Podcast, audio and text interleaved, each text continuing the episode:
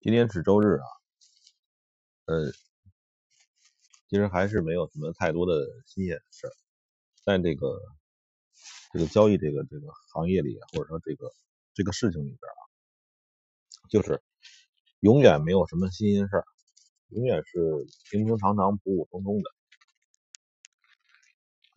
我突然思考了一个问题啊，就是说，呃，我们是市面上的人啊，可以分成几类。有一种人呢是观察者，他们在看这个事情，在看这个世界，在你你你可把它狭义的理解为看行情也行，在看，这是一类人。还有一类人呢是批判者，就是他觉得这个东西不好，然后呢他去去抱怨、去骂，呃，去这个批评，对吧？呃，这个批判者呢，实际上他有很多的用处，因为他能修正，呃，修正错误，对吧？然后还有一类人呢，是这个构建者，构建者就是或者说实践者，就是你你先不要管这个事情对不对，最终的结果他考虑的并不很多，就是这个过程是不是正确，过程是不是正确啊什么的。他只是去做，因为这个在中国的话，大多数成功者，大多数的成功者呀，或者创业成功者，都是处于第三者，就是这个事儿对不对，错不错没关系，但是他他但是他会他去胡搞了，他就搞了，对吧？搞了就因为本身就没有什么所谓的特别对特别错的事情，他就搞了，他至少做出个东西来，然后这个。社会就给他相应的奖励，嗯，基本上可以可以分为这三者。这三者的话，其实早期的话，我分为四者，还有一种破坏者。这个破坏者的话，也是一种构建者，就他去实践了，他就动了。嗯，所以我最终把这个人呢归为三种：一个是观察者，一个是这个批判者，还有一个是实践者。我们现在的社会对实践者的奖赏还是比较大的，奖赏还是比较大的。对这个观察者呢和批评者的奖赏很少。呃，尤其是对这个批判者，批判者的话基本上是不是奖赏，而是这个呃不奖赏，是吧？就是中国有一句话，就是什么？嗯，嗯，就是你你你行叫什么呢？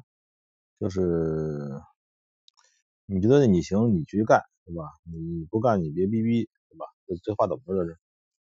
嗯，叫什么呢？嗯，就是你行，你去做。那个还有一个英文叫什么？No can no 逼逼什么之类的那那那个说法。我忘了这句话怎么说了，就是以这个实践啊，就作为这个这个这个最高的这个东西。呃，这个里边如果说跟我们这个交易啊，或者是说相关的事情，这样，其实做交易者，其实他处于一种观察者和这个实践者之间，他更多的是观察者，然后呢？有小部分是实践者，所以所以说这是个特殊的行业。这个实践在这个行业里边的作用并不大，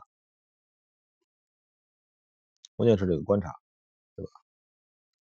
嗯，所谓的按照那个，可以说是一个呃观想吧，按照这个有些这个什么什么。这个这个字不能说，说的话，呃，就是一些，比如说那菩萨是吧？那个就是这这些这些这些这个什么里边的，不是说那个观世音嘛，是吧？就是观着看，观看，是吧？交易的很多时候还有这种感觉，就是我只是在观看，然后呢再去动作。我那天看到一个一个东西啊，就是。一个这个老外在那儿那个按着屏幕呢，不停的听着歌交易，不错。然后呢，很多人呢也会跟他实时的去沟通，而不是说像这个咱们有一些所谓的那种大师啊那种感觉，就完全就是他他对也是对，他错也是错，错了的之后，他还会找机会把这个谎给圆过来，是吧？也没有意思。这种我们这块，我我我发现我找不到这样的这样的地方，没有。呃，今天是二十几号了，今年差不多过去了。这一年，好像听说这个美国人家把疫苗也有了，所以后续的关于这个整体经济的这个建设者，嗯，要更多的发挥作用。对这个整个世界的整个世界的建设者，是吧？这个实践者，所以这个对交易会造成什么影响呢？嗯，会有一个中间的一些变革，这个对实体的经济是洗牌的是好事。这也就是如果更联系的紧密一点，就是说我对呃实体经济的股票，尤其是呃构建构建之后，像这个美国，它产生了。很大的变革之后的实体实体经济，我是非常看好的。欧洲不太了解，但是他们那些嗯偏重于那种重福利的那种那种那种地方，对于企业创新呢是非常不好的。所以呢，我说的是企业创新啊，并不是科技创新。对科技创新是好的，因为很多人觉得它有保障啊，所以它能够自由的发挥一些事情。但对于企业创新，因为科技啊就这么着了，就是不再去不再就跟咱们现在咱们这个这个这个国内的有些企业似的，你说小米、华为不在乎他有什么创新，只是他把技术拿过来，把它好好用好了就行了，对吧？你看小米，咱们不说华为啊，华为这个众矢之的是吧？那小米它有什么创新？它一丁点创新没有。对吧？他他就是把别人做的东西他也做。最近我还关注了小米做的一个胶囊咖啡机，啊也不错，挺好的，便宜，呃三百块的三三百多块钱啊，比比起那个雀巢那个叫什么那个就是那个胶囊咖啡机都上千嘛，它比别人便宜多了，是吧？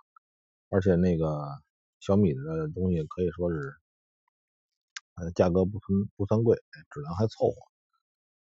呃，这个就就是说，那个，呃，叫什么？叫做产，呃，实体经济的实体企业的需要的东西，我们就需要这个东西。像那个美国，这样的企业就会有很多，本身它有它在有技术，然后在这个一搞实体，所以如果有机会买这个美国的。股票指数，我觉得它比黄金应该是更适于以月为以月为时间计算的一种持有，而且它根本不需要空，不需要去做空它。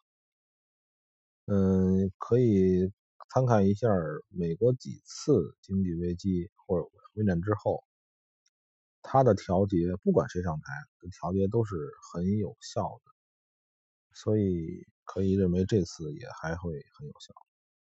嗯，还是这样，不谈不谈 A 股，A 股我不懂。嗯，这个前面说过，这个鸡蛋，国内的话，基本上我就期货上我就玩鸡蛋。这个鸡蛋呢，不能这么短，这么这么，就是这么一概而论，因为它是。呃，比较中国特色的东西，但是它有它的好处，就是它的这个单纯性，既不是金属，也不是非金属，对吧？呃，又不是能源，又不是这个这个食品啊，像豆粕这玩意儿，所以这也是我喜欢玩鸡蛋的原因。嗯，咱对最后说那个外汇啊，外汇这个东西，哎，没什么可说的，其实很简单。嗯，我看有的朋友也大概能掌握一些我所说的这个方方式，就是不要想太多，对吧？你不要控制什么东西，这种随风而动吧，基本就是最好的交易方法。嗯。年底呢，希望大伙儿呢，这个，嗯，防防御金融风险，这个很多这个企业债或者什么债务年底要偿还了，这个时候有一些企业就会进行资产剥离，会引起一些这个该倒闭的尽快倒闭，不该倒闭的没准被人连累也倒闭，所以尽量。少进行金融的投资，真的少进行金融类的投资，而且那种个性非常强的投资，比如说你什么叫个性非常强？就是说，你比如说你投资某一个公司的股票，或某一个小的窄的里边，有可能就受很大的牵连。但是如果说呃你你去炒这个股指，是吧？它是一个总体的一个参数，可能中间有的企业暴雷，有的企业倒闭，直接影响不大，是这样。我我的意思是这样。我认为年底之后呢，可能还有还有很多我们想不到的、想不到的企业发生企业债啊、违约啊、各种暴雷的事情，这个我们就站在边上看好看好戏好了。不要参与，千万不要参与。